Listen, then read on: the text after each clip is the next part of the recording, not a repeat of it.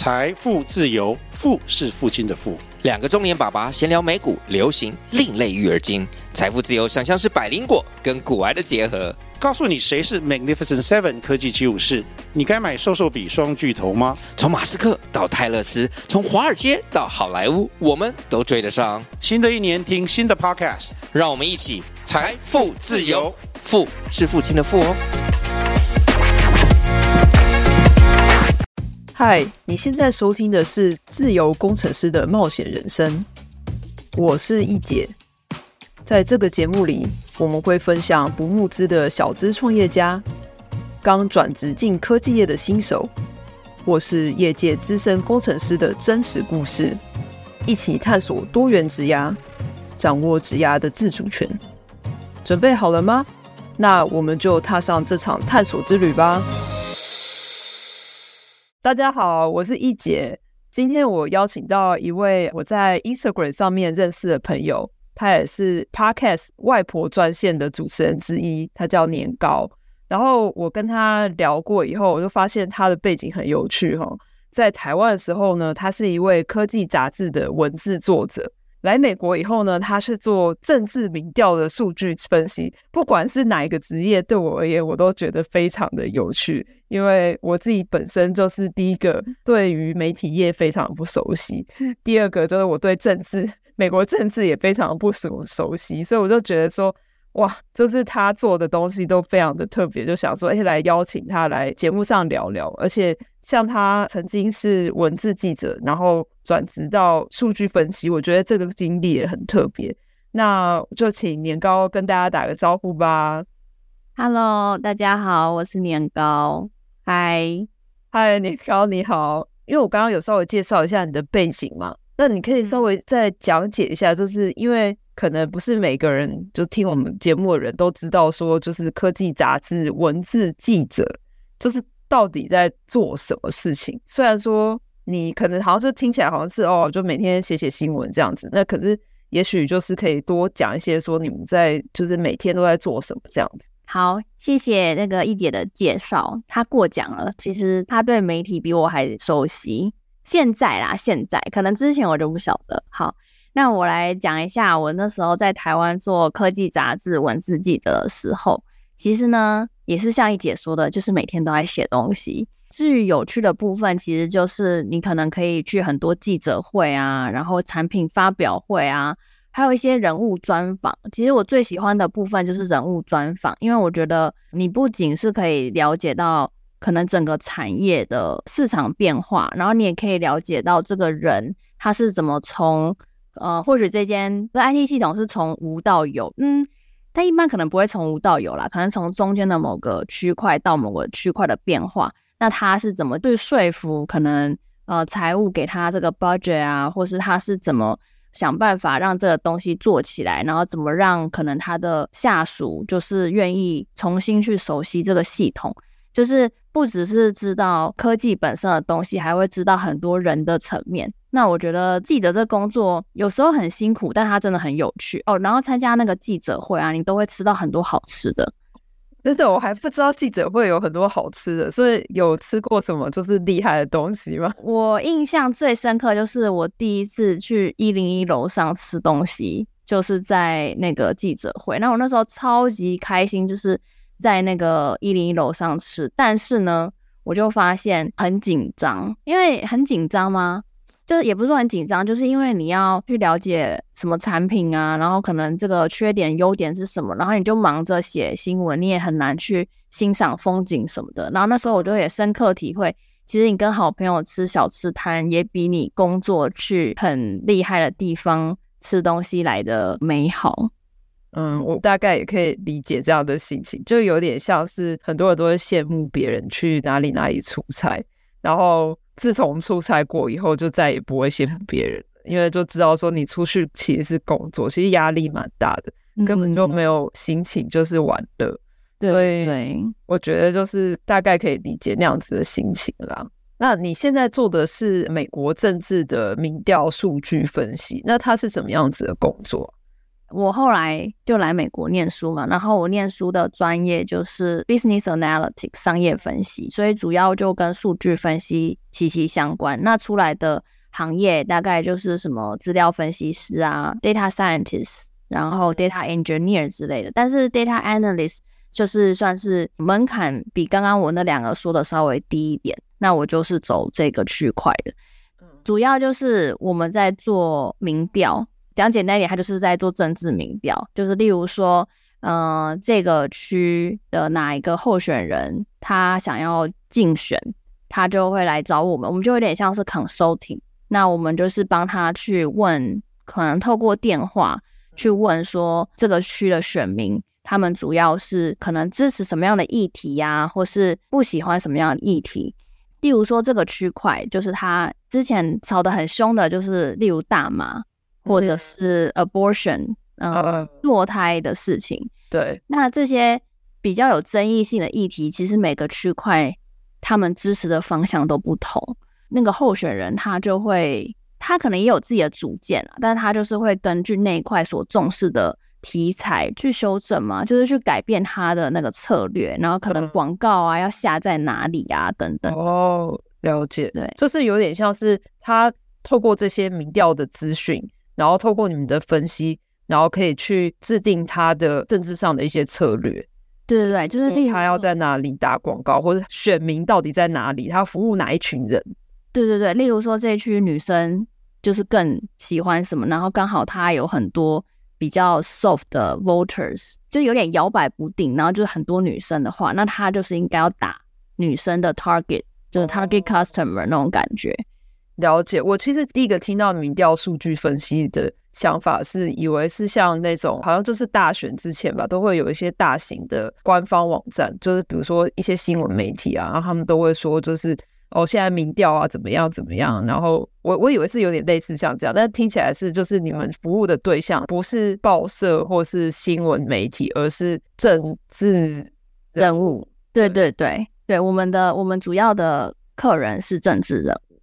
对，那因为因为美国的政治形态就是也有什么，嗯，那个 senator，然后 House of Representative，就是有分 federal 跟 local 的嘛，然后嗯，还有一些 governor 啊，但 president 的话是明年总统大选嘛，所以明年我们也会非常非常的忙碌。嗯，对，总统大选最近就超多新闻的，我我猜你们就是也超忙的，就要做很多分析吧。对对，要开始准备了。那我觉得想要问你说，就是还蛮有趣的，就是说你本来是一个做类似文字记者相关的，就是媒体业，然后后来跳到这个数据分析，其实是一个蛮大的转变，就不知道你当初就是转职的契机是什么？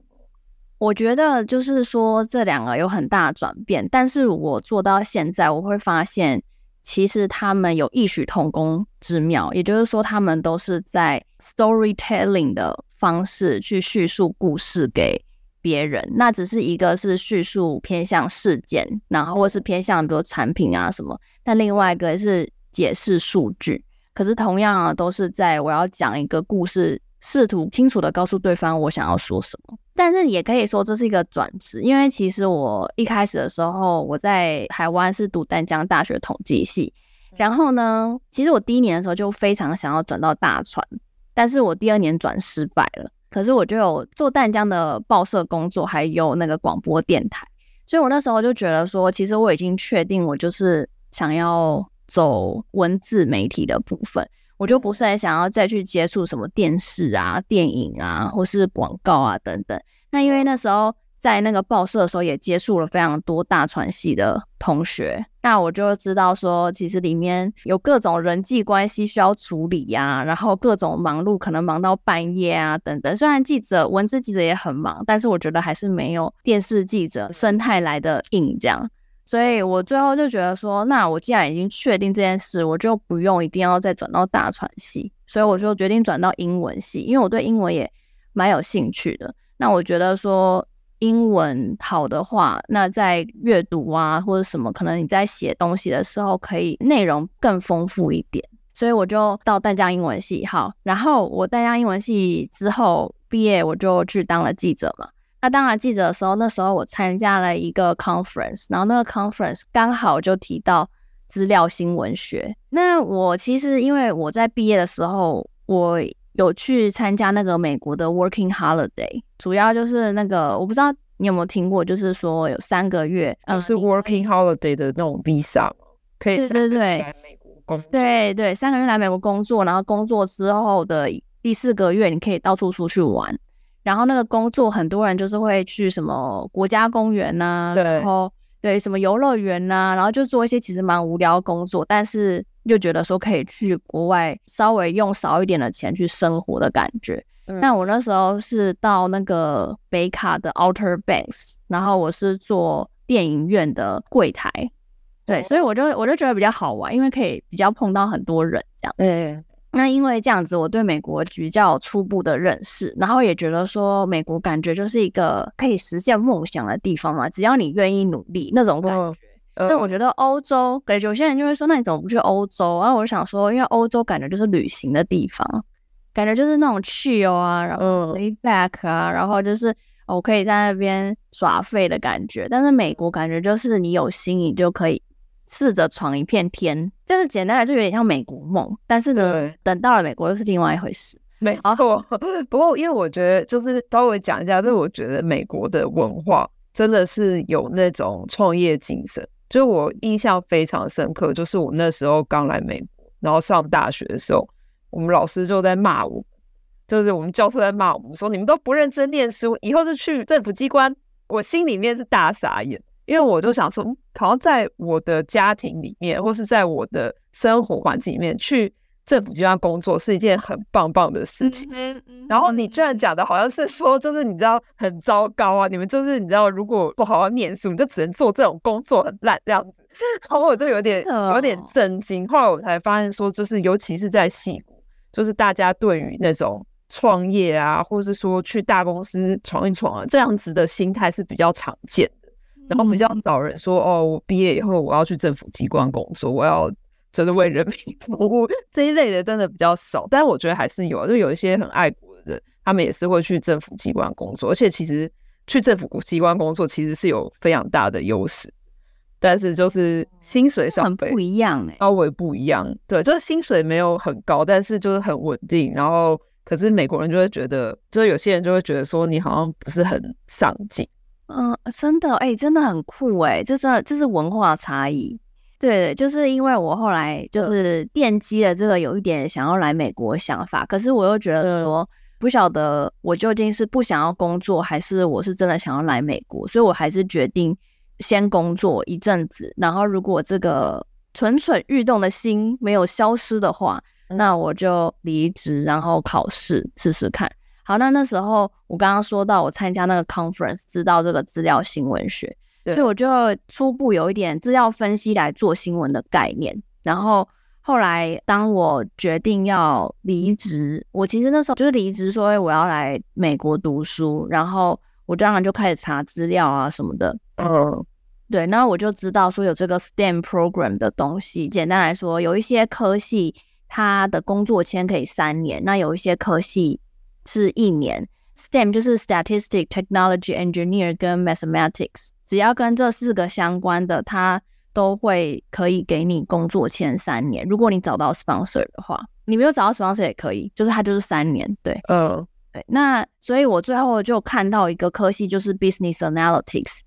这跟就是资料分析很相关。虽然它是以 Business 作为那个 subject 的名字，但是其实它里面有很多。不同的 track，例如说什么 social media，然后呃 marketing 啊，然后当然还有 data scientist、data engineer 这些比较 technical 的 track。对，所以我想要问你一下，就是 business analytics 它也是 STEM 的 program 吗？因为听起来比较偏商。对，它也是，因为它里面也有关于 programming 的东西。哦，所以是每个学校的 business analytics 的 program 都属于 STEM program 吗？还是只是要看学校啊？几乎都是，这个算是对，算是非常新兴的一个科系，然后也是就感觉在全世界突然被串起来那种感觉。主要原因就是因为它跟 programming 很相关，可是它的 technical 门槛又没有很高，不像 computer science 那种。对对对，哦，了解了解，所以就是也是因为它比较没那么 technical，然后而且是跟你之前就是你刚刚说你参加那个 conference，就是对那个资料新闻学开始有一些兴趣的，然后你就觉得哎，好像是可以跟你自己之前做的东西有点相关，然后所以你就觉得说哎，可以试试看。对对对，就是那时候，因为你在申请学校的时候，不都要写一些什么像自传、SOP 啊等等，那。我都会提到这件事，主要是我其实我的 dream job 就是也是想要在美国的媒体上班，然后想要就是结合资料分析这个专业，然后去写新闻。这就是我还蛮好奇的，就是说，因为你刚刚有说，就是听起来是你对于做文字记者、做媒体是非常的有热情。因为虽然说你没有最后没有念大传，可是你一直都知道，就从你大一开始，你应该就一直都知道自己想要做媒体相关的，而且后来就更清楚的说你是想要做文字相关的。那当时你在台湾工作的时候，那应该算是你的所谓的 dream job 吧？因为就是是你真的很喜欢的工作。那我不知道，这是好奇问你一下，就说那时候你是会很喜欢的工作吗？还是说其实有遇到一些不喜欢的部分，然后你才决定说要转职这样子？没有哎、欸，其实我现在回想起来，我是觉得我非常喜欢我之前的工作。那我觉得要转职，其实我那时候就像我一开始说，我觉得转职也不是说我特别转到这个商业分析，然后就跟我之前的毫不相关，嗯、而是说。我觉得，当我知道这个东西可以让我的新闻写得更好的时候，我觉得这是一个可以追求的项目。然后加上，其实我那时候就蛮想要来美国的，我真的很想要，可能去 CNN 啊、Fox。我知道他们两个是完全不同政治倾向，对对对。但是我还是说，就是完全不相反。但是应该算是 CNN 啊，所以我就会觉得说，那我要想办法，想说看可不可以来美国试试看。嗯哦，所以你是带着一颗爱新闻的心，就是爱媒体的心，然后再读 business analytics。对对对对，就是怕走到后面，你就会觉得你先能好好在美国生活，在美国找到工作，你就心满意足。然后你的梦想呢，可能不知道被抛到几公里、几公尺之后。对啊，对，那说来羞愧，其实也不用羞愧，因为说真的，就是。要在美国找到第一份工作很困难，就是像我自己，我其实是在毕业的时候我已经有美国身份，但我也花很多的时间在找工作，就是尤其是第一份，就是我真的很有感，就是第一份真的好难找。那我就还，所以你不用觉得说哦，你没有第一份就没做到 dream job，就等于你放弃梦想，其实也没有嘛，就是第一份就是第一份，那你 eventually 也许会。换到你最想要的工作，但是第一份就是因为很难找，所以你可能会先做一些就是不是完全是你 dream job 的工作，但还是可以帮助你未来去得到你的 dream job 的一个怎么说跳板吧。嗯哼嗯哼，对，所以我还蛮好奇的，就是说你是怎么样找到你的第一份工作？嗯，好，我第一份工作我觉得应该跟很多留学生都一样，就是海投。呃，对，我海投了七百多份工作，然后也有些人说可以找人 refer 啊、内推之类的，我也有，就是我有进到可能面试阶段，但是到后面就没有了。所以我觉得，因为海投比较偏向你自己一天可以控制多少个，当然我也可以一天控制说我多可以跟多少个人聊天啊，就是请他可不可以 refer 我什么，我觉得这也是可以做到，但是自己投工作。你会感觉比较踏实吧？是是的，对对，而且我觉得是每一种方法都要试，因为不一定 refer 一定会有机会这样子。所以你就是就是跟大家一样，我其实也是啊，我也是就是海投，而且我的第一份工作就跟你一样，就是我也会觉得说第一份工作好像不是我最想做的工作，可是就是啊，就是先留下来再说吧。真的真的就是要先对，真的就先留下来，先拿到门票。对，然后再想后面的事。那你那时候就是因为你是在台湾工作一段时间才呃来美国念书嘛？这样子的转职，就是那时候要念书啊什么的，也会花很多钱什么之类，就是那个投资很大。然后你那时候也就是可能刚开始工作嘛，所以可能不一定有很多存款。但那时候是怎么样下定决心说，哎，我就就来美国吧，这样子。那时候会不会觉得说，会不会就是你知道这钱花下去也留不住这样子？嗯，有有，因为那时候其实我是一大部分的钱是自己，然后我有跟银行贷款，大家可以赶快移居台北市的户籍，就十年零利息，是郝龙斌的人证。好，但是我不是要支持郝龙斌的意思，但是郝龙斌人证，然后柯文哲把他留下来，所以这是一个很好的政策。呃，好像我在帮他们选举哦。好，然后主要是我那时候就有算过说。如果我真的没有找到工作，我回来的话，那我这样十年摊下去，我一个月就是还一万二。我那时候当记者的时候，薪水是两万八，我觉得一万二扣掉，然后再扣掉吃吃喝喝什么的，我觉得我还是可以承担，就是在风险可以承受的范围之下，我觉得就是如果真的很想要做，是可以试试看的。这可是其实讲的是简单啊，但那时候。边考试边补习，然后一直到后面开始申请等等，都会有各种的拉扯，而且你会各种觉得，也许你考不好，也许读书读得很痛苦，然后也不知道你放弃原本的工作，或是你现在比别人慢几步，你是不是值得的？然后就会一直觉得到底要不要这样做啊？等等。可是我我那时候听到一个朋友，其实他就跟我说，要我想想，如果十年后。没有选择来美国，我会怎么想？那我就是这样问自己，我就觉得不行。我觉得我十年后，我想要，就算我回台湾了，我也想要跟自己说，就是我已经来美国。那我发现我不行，或是我发现我觉得我还是比较喜欢台湾，所以我回来，而不是想说，如果当年我来美国，我会怎么样？嗯，那当年都是当年，已经来不及了，所以我我不想要这样想。那我觉得我会后悔。担心自己会后悔，所以就干脆来试一试吧。这样，对对对对，就算结果不如人意之类的，那我觉得至少我试了，而不是说哦什么当时我如果考上哈佛，我跟你讲哈佛真的超难考的。那你哈佛是什么？你你考了上其他，你就要偷笑，还哈佛嘞？那种感觉。嗯，对，我觉得就是在做选择的时候，有时候就是会想说，有时候那个风险比较高，然后或者是你需要投资一些东西的时候，有时候会觉得说啊，我到底要不要试啊？我到底要不要做？可是也可以像就是年糕这样，就是去想一下，说你有没有试过？你会不会觉得后悔啊？或者是会开始脑中有各种多重宇宙这样子？真的真的，而且你认真算，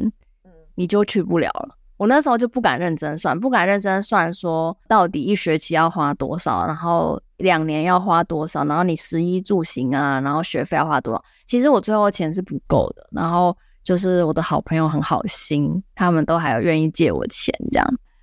他们因为我本来是想要再跟台湾另外的银行贷款，那就会有利息，我记得是十三趴吧。然后我就因为我朋友在银行上班，所以我就先问一下。他就是这个十三趴是怎么付？那他听到他就说，他说这太多了吧，十三趴，然后他就直接就说要借钱给我。然后后来也陆陆续续有朋友就是知道就是我的问题，然后也就是都有借钱，就很感动，真的就是真的好感人哦。而且你人在美国，你真的可以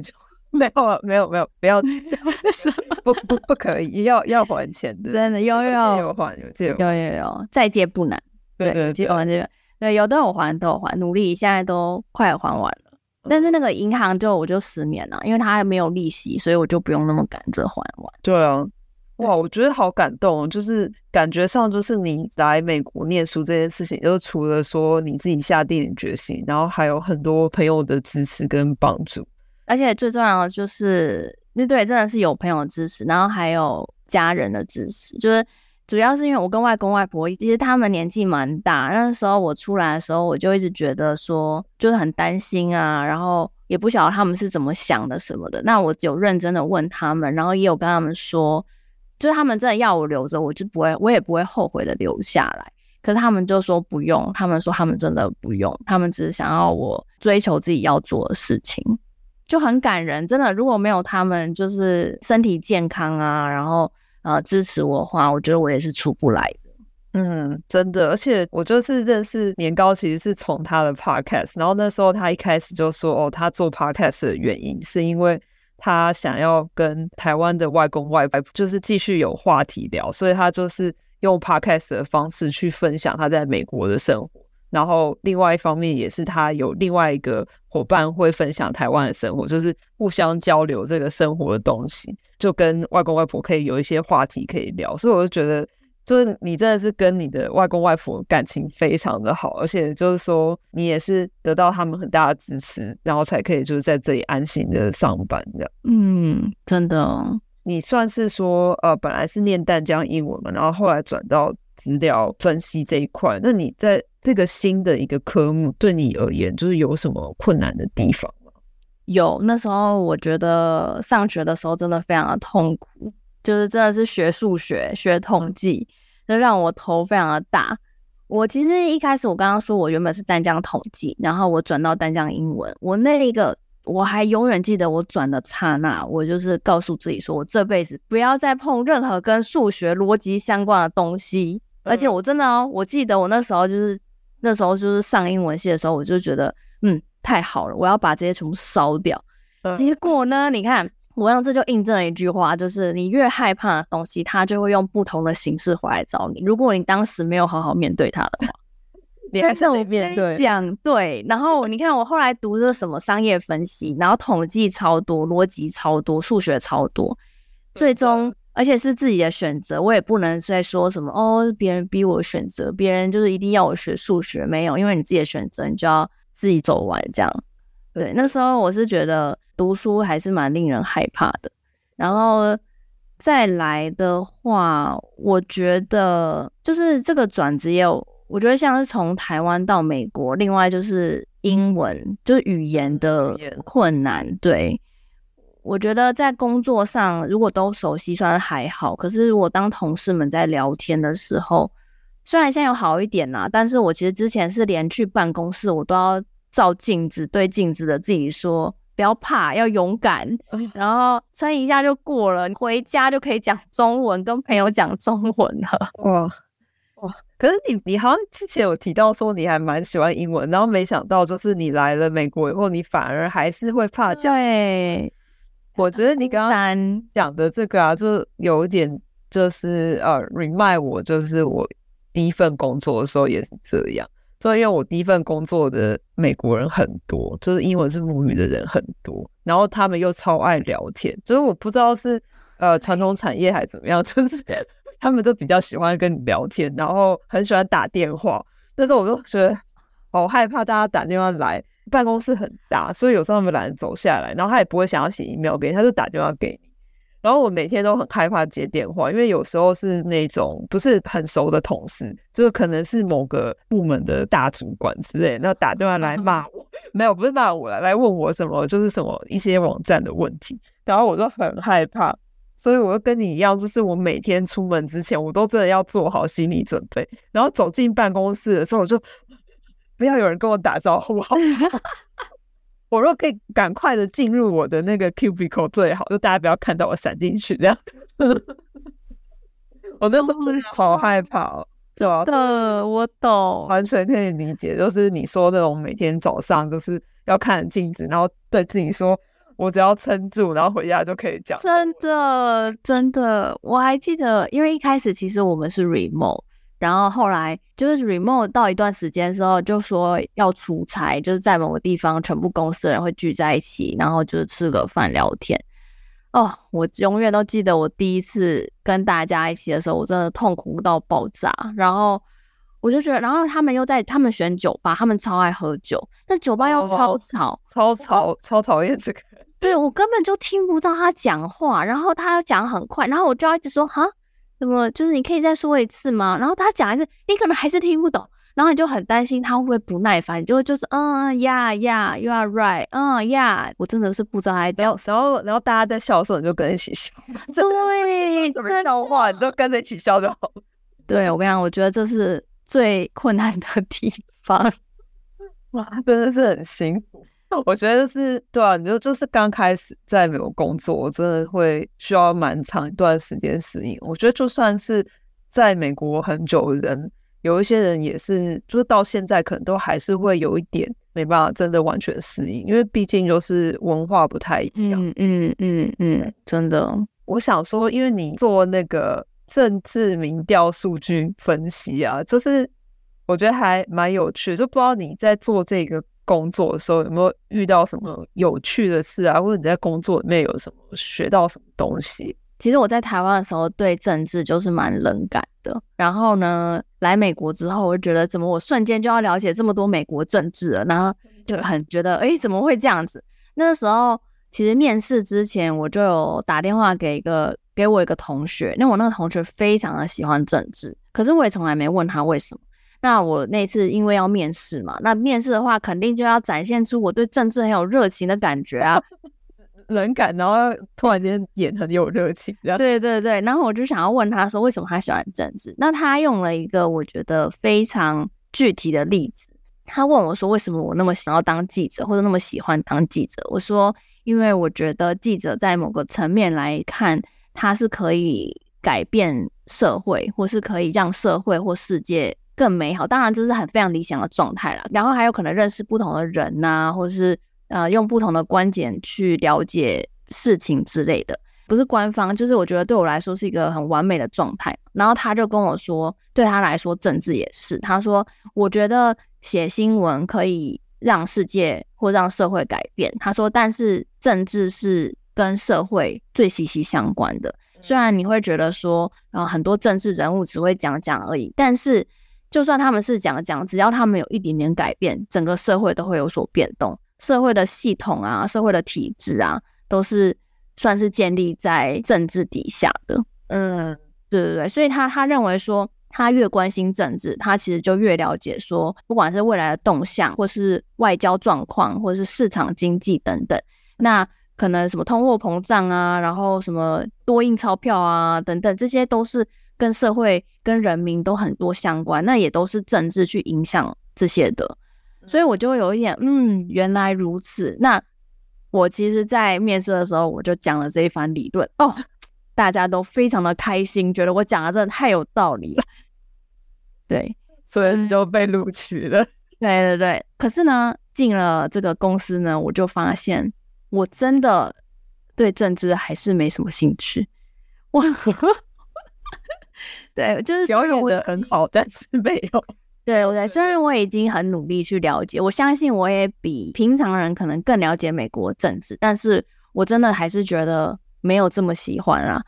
对，那可是那个什么看人选之人，就是那个台剧之前很夯的人选之人，我也会觉得非常有感触，因为我就会觉得说，嗯，他跟我做的，还有跟这整个政治的概念都还蛮像的，就算是写的很有共鸣。那我想要问你说，就是除了说你刚刚提到，就是你对政治有更多的认识，然后试着要热情，但是还是有点热情不起来，呃，可能就是不对的对象，跟 跟，感情一样，遇到不对的对象。嗯、那这些之外，你觉得你工作上还有什么有趣的事可以分享一下？我觉得可以分享一个，就是大家要小心，就是人家虽然说可以用数字去证明很多事情，但是数字同时也是可以说谎。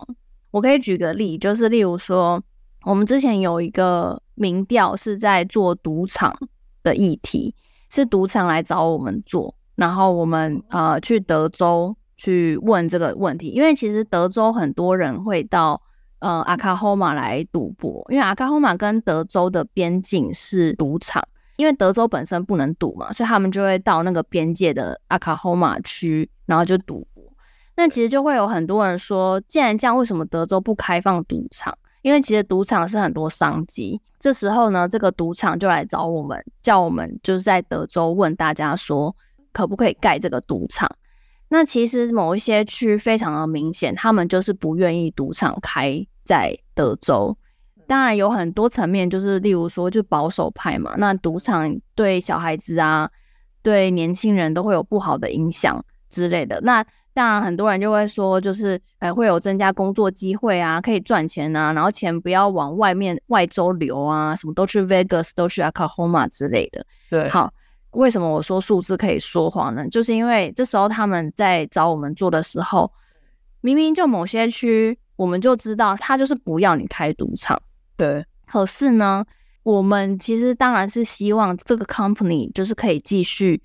做这个民调下去嘛，因为他继续做民调，我们才有钱赚嘛。他如果现在就打住，就说哦，呃，原来大家都不想哦，那我就不要做了，那就停住，那我们就没钱了。所以就变成我们要好像要用换一个说法，我们要去找数字带到我们的目的。那我们的目的呢，就是要说，其实某一些民众他还是想要这个赌场，我们还是有机会去说服他，想要投这个赌场，想要让赌场就是经营在德州。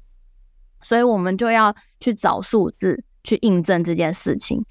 但是其实就是你用最直观的。讲法去写，他就是不要啊，他就是不要你盖啊。可是没办法，因为我们必须要钱，我们需要赚钱，所以我们就去找其他的数字去佐证，他们是想要这个赌场，你要去多打广告之类的。那这个就是，我觉得对我来说，这就是数字在说谎。嗯，对，所以很多，我觉得应该不止就是我们这个产业，我相信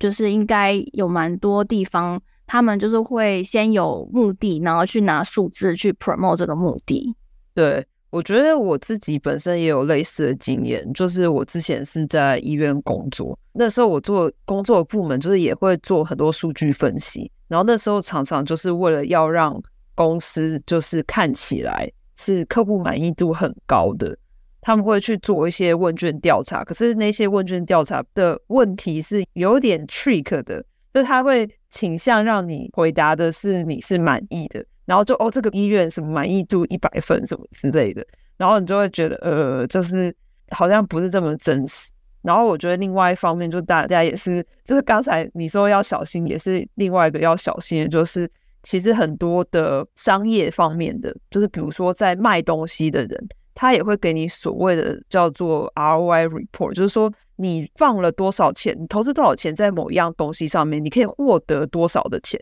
然后这种东西啊，其实也很容易被 manipulate，就是很容易被操控，所以会看起来说，哦，你好像投资什么十块，你可以赚一百块。可是其实事实上，他可能是有做一些手脚在这个报告上面。所以其实我觉得大家就是我在。做投资之前，不要只相信一个资料来源，一定要就是多做功课，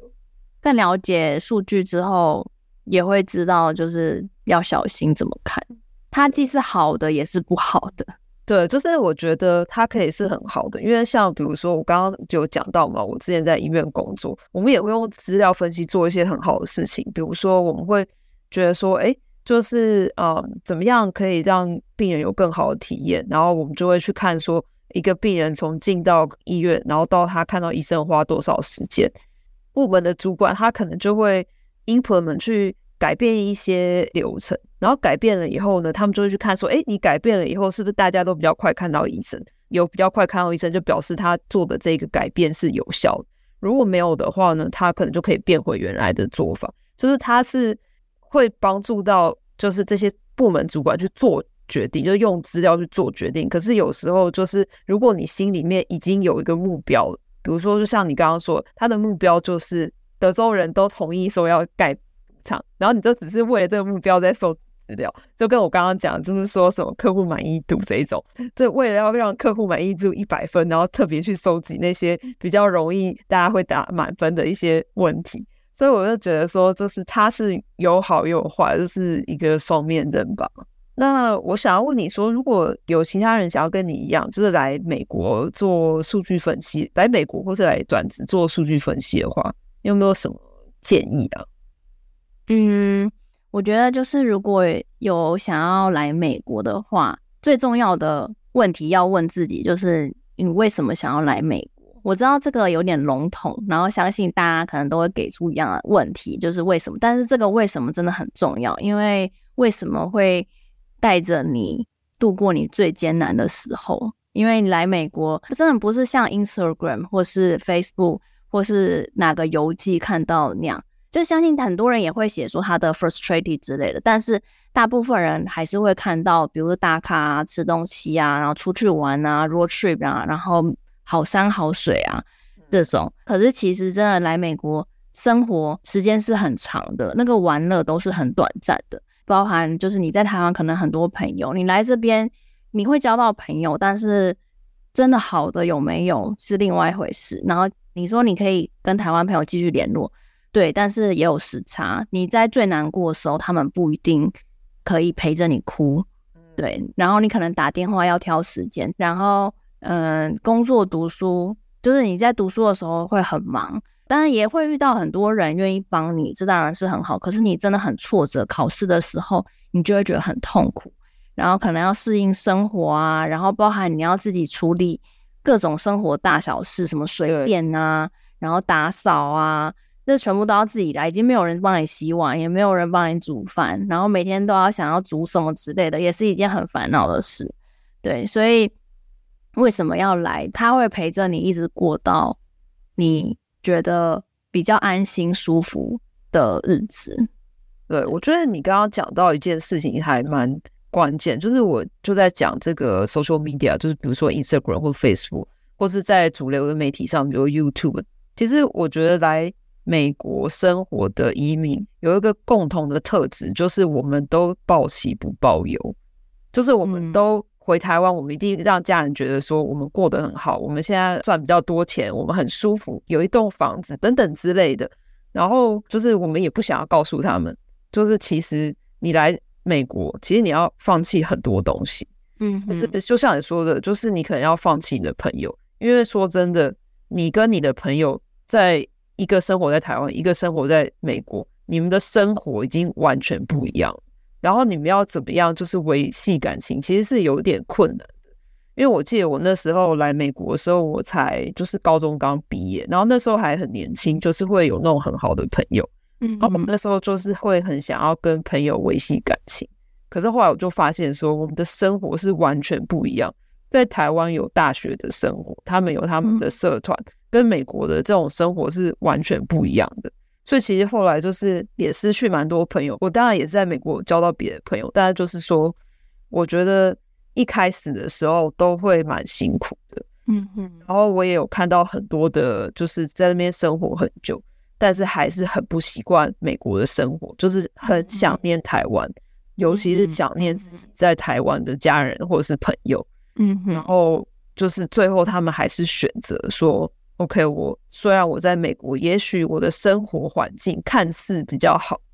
但是我最终还是想要回到我的家乡，跟我的家人朋友一起。”所以我觉得就是很少人在讲这个事情。然后我觉得。大家不要就是一直在那边被 social media 骗了，就是真的就是说是没有错，就是也许生活看起来比较好，但是其实大家都报喜不报忧。嗯嗯嗯，真的。不过我都有跟我朋友报忧，还报很多。哦，对的。但家人就没有啦，因为家人他怕他们担心嘛。那朋友就是会给予支持还有鼓励，就还好。哎、嗯欸，对啊，你你刚刚有讲到，就是朋友还借你钱，真的超感人，真的。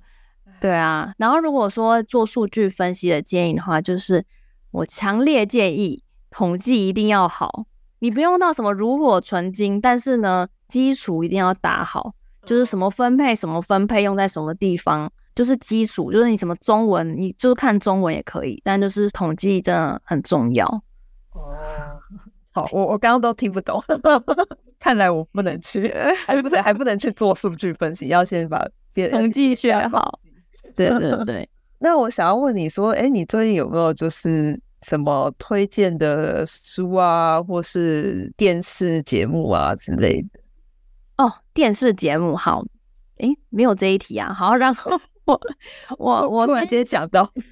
我我先讲的就是我最近没有看这一本，但是这一本书是陪我度过我非常忧郁的时候，它叫做《也许你该找人聊聊》，它的书名就是这样。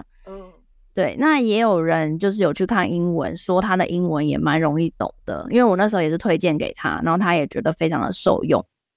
这本书主要是一个心理咨商师以第一人称的角度，就是去讲他自己的故事。嗯、那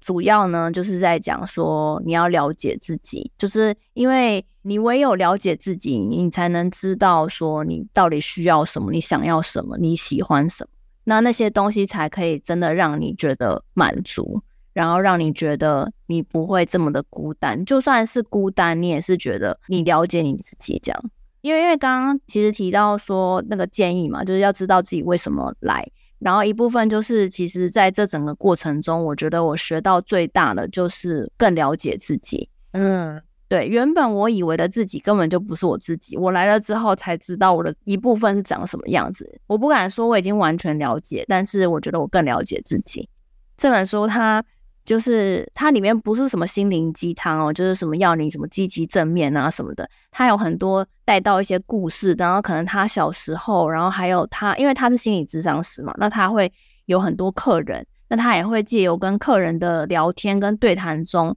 就是带出他可能本身的个性，然后带出他自己的情绪啊，还有他可能。回顾自己是什么样的人，所以不是说就是他只是在给人建议什么，因为这都是双向的，然后有很多个人层面的东西。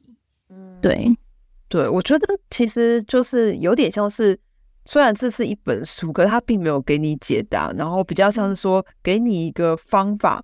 教你怎么样去寻找你自己。对对对，没错没错，你的注解真的太好了。哦，没有没有没有。我觉得真的没有看过，但是刚刚讲那个内容，我就觉得也是我这几年学到比较多的，就是说，因为我就是离职，然后想说，哦，我要来搞一个新创公司，我要创业。但是我觉得我在创业的过程中，我也就是慢慢的了解我自己，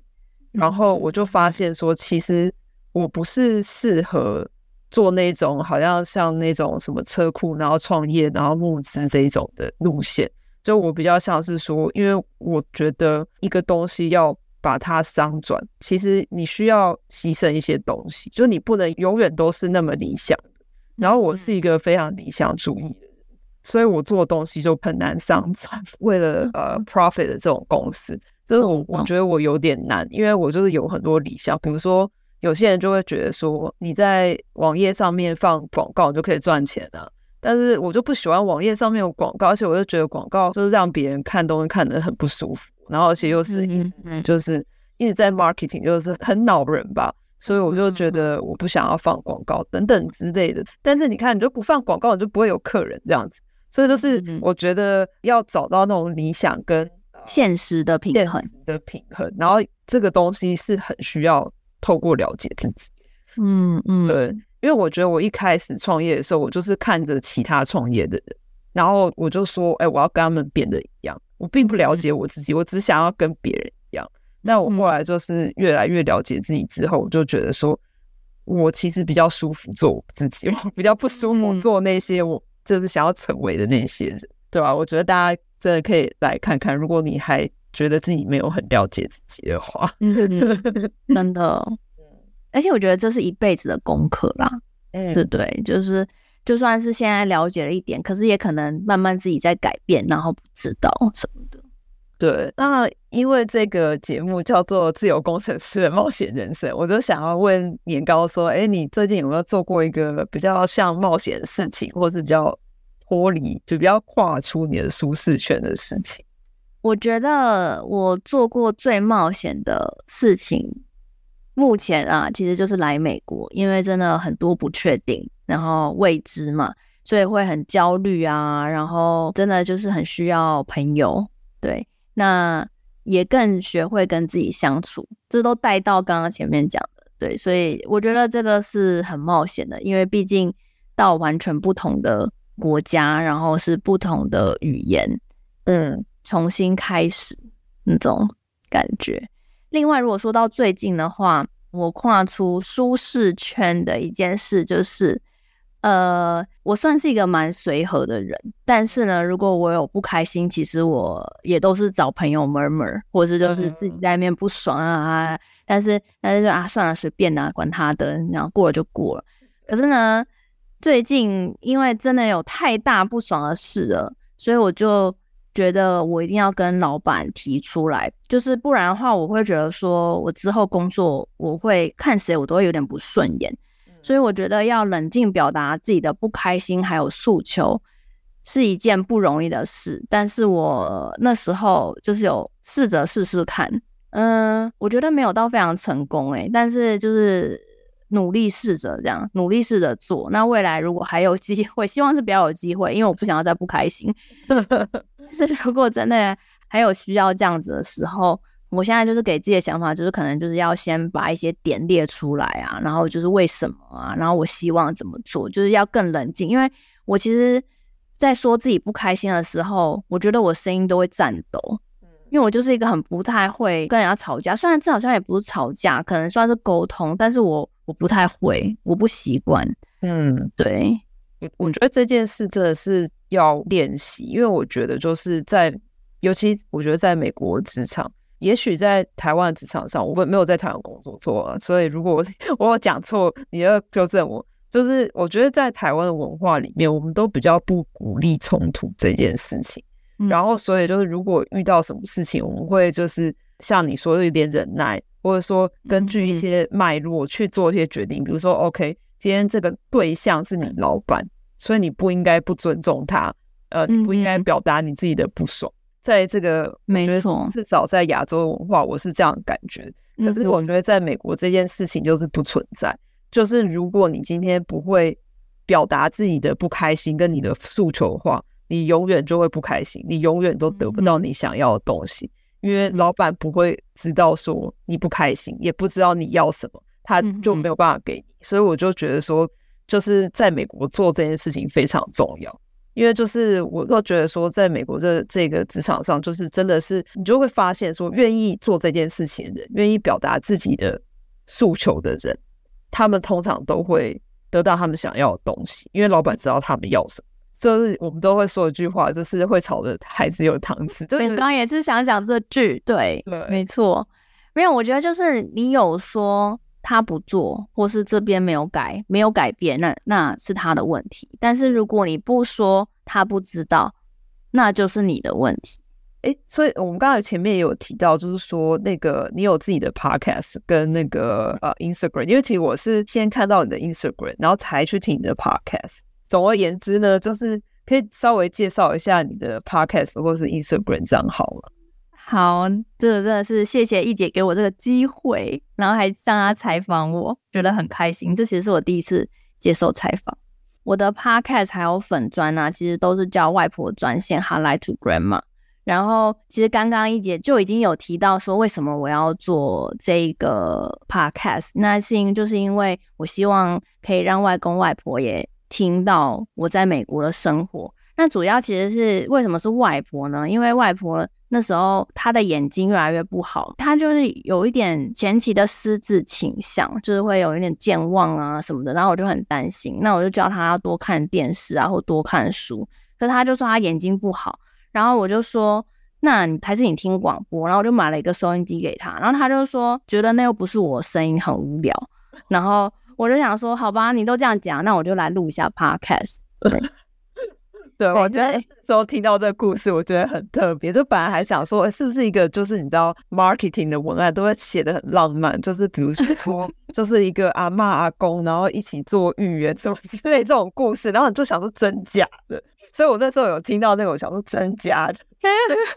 但我我后来比较认识你以后，我就觉得哦，真的是因为你的外婆跟外公，是不是 真的？各位，对不起，我不应该不相信你，都是我的错。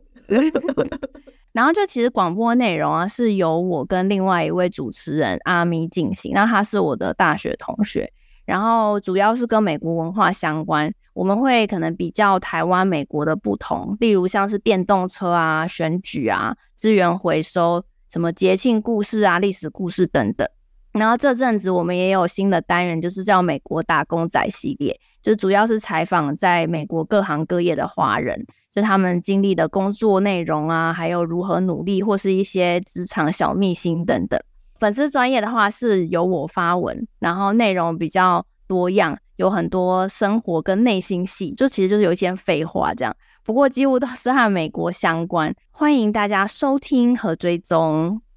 外婆专线 Hotline to Grandma，外婆专线 Hotline 就是 H O T L I N E，对，to Grandma 就是。T O G R A N D M A，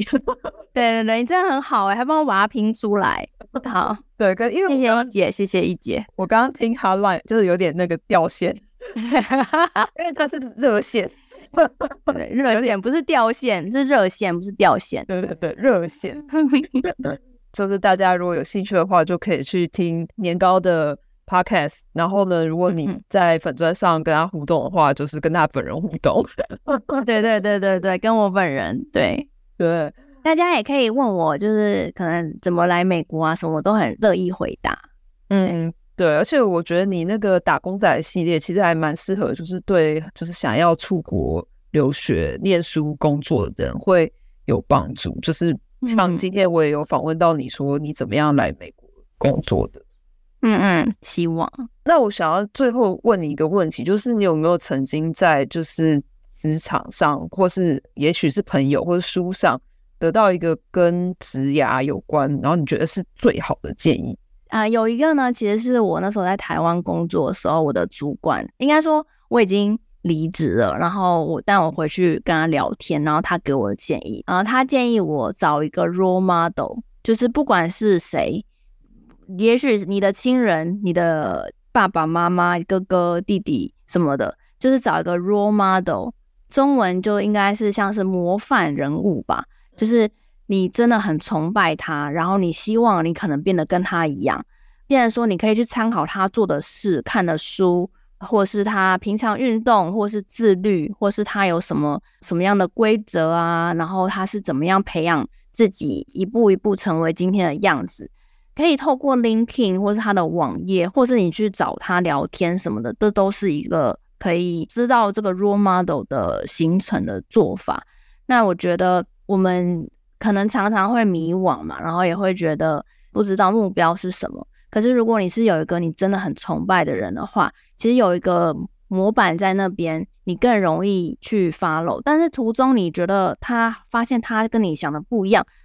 就是当然也是 feel free to change 这样。就是其实因为每一个人每一条路都会时时刻刻会不同，没有必要一定要拘泥在同一条路上。那因为这都是你自己想要的样子。可是，就是如果说你不知道要往哪边走的时候，有一个东西在那边让你去追随，你会可能会稍微觉得比较踏实。对，那还有呢？刚刚给你两个哦，没有，然后再来就是，我觉得就是多尝试。我其实前两天才看，又看到一句话，那句话就写说：你不需要很厉害才能开始，你要开始了才能很厉害。哦，这个我好像前阵子也看到，是在哪里看到的？我看到一个我朋友 PO 的。嗯，对，那我是觉得你就是要多尝试。你可能不知道你喜欢什么，但是你多尝试了，你就知道你不喜欢什么，那路就会缩小，那你就会越窄，那你就会越来越知道你到底喜欢什么。那只有你尝试了，你才能知道。那你不尝试，你就会只会一直想，一直想，那就是你可能想一想，时间就流逝了，这样。对，我觉得其实这个建议真的是超好的，因为我觉得我常遇到一些不管是朋友啊，或者是来找我咨询的人，他们都会说，就是他们不知道自己要做什么，然后或是对自己的职业很。那我是觉得说，就是因为我们的教育是把我们，就是至少在台湾的教育啊，有一个模板，就是哦，你就是念国小，然后国中、高中、大学，然后出社会社工作。我们的那个路径就是被弄得很窄，就是我们好像没有办法有别的路可以走，然后常常就会有点限制我们在职涯上面思考，就会觉得说，如果我今天已经知道我自己要什么的话，我应该就已经知道了。就是很多人觉得说，哦，他应该就是从生来就知道自己要做什么，可是其实知道自己要做什么这件事情比较容易在，就是你在尝试一件事情的时候，发现哦，我喜欢这个，哦，我不喜欢这个。然后最后把它拼凑起来，然后才会知道说，其实你喜欢的是什么。嗯嗯，对。然后我也常常在强调说，就是你你可以去盘点自己过去的工作，然后去从中挑出说，哎，你喜欢当中的什么，不喜欢当中。哦。就是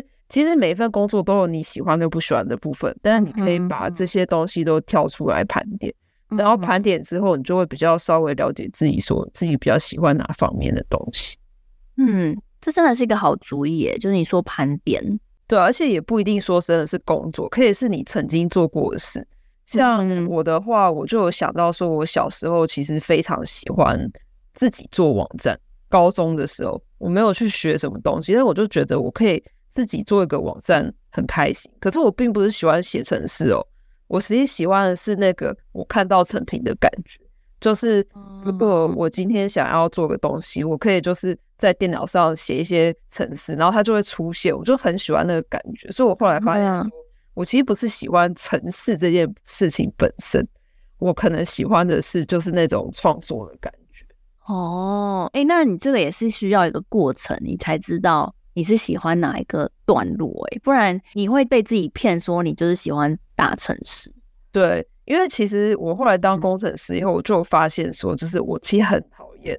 啊，真的在写程式，就是我喜欢那个创作过程。可是如果今天有人说，哎，你要那个优化这个城市，然后我就觉得超烦的，我就觉得说，我做出来为什么要做一模一样的事情？好无聊哦。可是其实就是很多厉害的工程师，他们都是钻研这一块，所以他们就觉得说，把一个城市写得很快，他很有成就感。嗯，然后可是我的成就感来源完全不是这个地方，我的成就感来源是我有个作品。嗯，哎、欸、哎、欸，我觉得这真的也是回归到就是前面讲的，要了解自己，怎么样都是会归到这一个地方、欸。哎，对啊，真的就是人生就是一直在了解自己的路上，真的真的。对啊，要了解自己才会让自己轻松一点。好，那今天我想说也差不多，那我们就非常感谢年糕能够来我们的节目上跟我们分享，就是他工作上的事啊，还有来美国就是生活，还有以及他的这个 podcast。那如果大家有兴趣，对他 podcast 有兴趣的话，就赶快去听外婆专线，不是外婆掉线。对的，不是外婆掉 线，是外婆专线。Apple Podcast，然后 YouTube 也有，Spotify，然后什么 Google 那些都有。嗯、然后如果我就是懒得听的话，也可以就追踪那个 Instagram，因为因为我觉得年糕常会贴一些我觉得蛮有趣的美国生活的东西，就是其实没有在 Podcast 里面，所以我觉得如果你听了 Podcast，也可以就追踪他的 Instagram。哦，一姐你真的太好了，很多东西。呃，谢谢一姐今天的访问，我觉得我自己更了解自己了。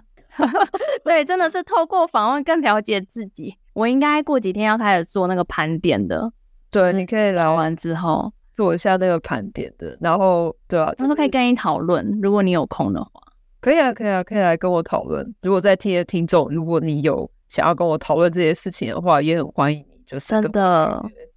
嗯，然后我们可以一起来。盘点你之前做过的一些事情，然后来看看你自己就是对什么东西是比较有兴趣的。嗯嗯，我觉得其实有点呼应你刚刚讲那本书的名字，就是也许你应该要找个人聊聊，然后哦一直在讲自己的故事来了解自己。对对，哎、欸，真的哎，你这么说，透过访问，然后自己讲出来的话，也真的是可以更知道我不喜欢什么，或是我喜欢什么。好感动哦，很感动的做了结尾，真的，而且今天就是 也是学习到很多东西了。谢谢年糕来我们节目上分享，那我们就下次再见喽，拜拜。谢谢，谢谢大家，拜拜。